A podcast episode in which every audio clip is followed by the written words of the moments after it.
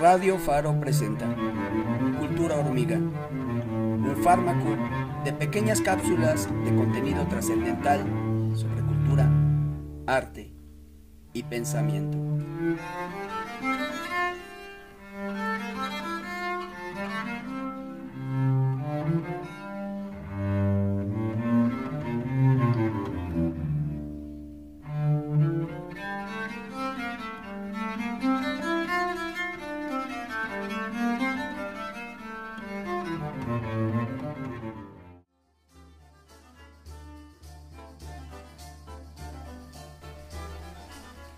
Como lo narra la doctora Diana Magaloni Kerpel en su libro Albores de la Conquista,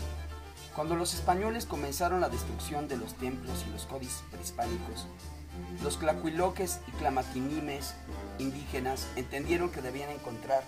la manera de salvar su cultura de alguna manera y al mismo tiempo tratar de darle continuidad a su historia y sentido a la vida de las nuevas generaciones a través de una explicación y una justificación de la ruptura que estaban viviendo por medio de sus símbolos míticos. Se trataba de una necesidad urgente, pues de otro modo la vida se les haría invivible.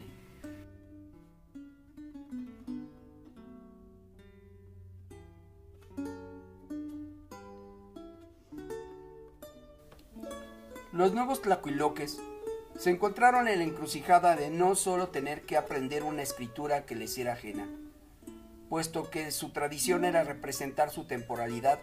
a través de lo que encerraba el término tlatolocl, que se podría traducir como palabra de memoria o signo memoria,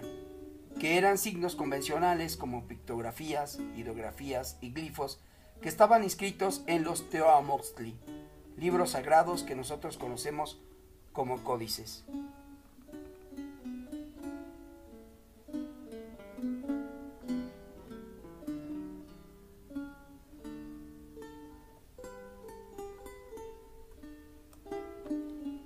Muchos de estos tlacuiloques fueron educados en el Colegio de la Santa Cruz de Tlatelolco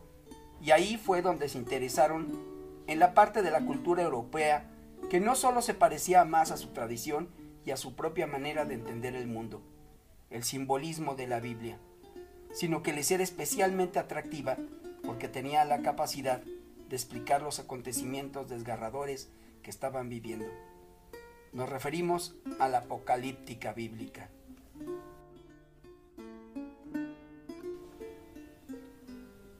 Pero no solo los nuevos tlacuiloques absorbieron los símbolos cristianos y los confundieron con los suyos.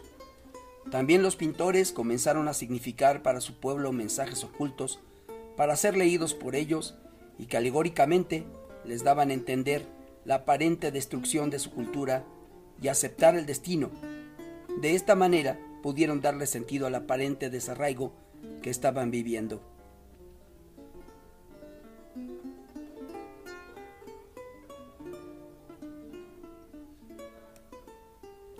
Gracias por acompañarnos en esta cápsula de cultura hormiga y en la próxima continuaremos hablando sobre estos temas de mestizaje cultural.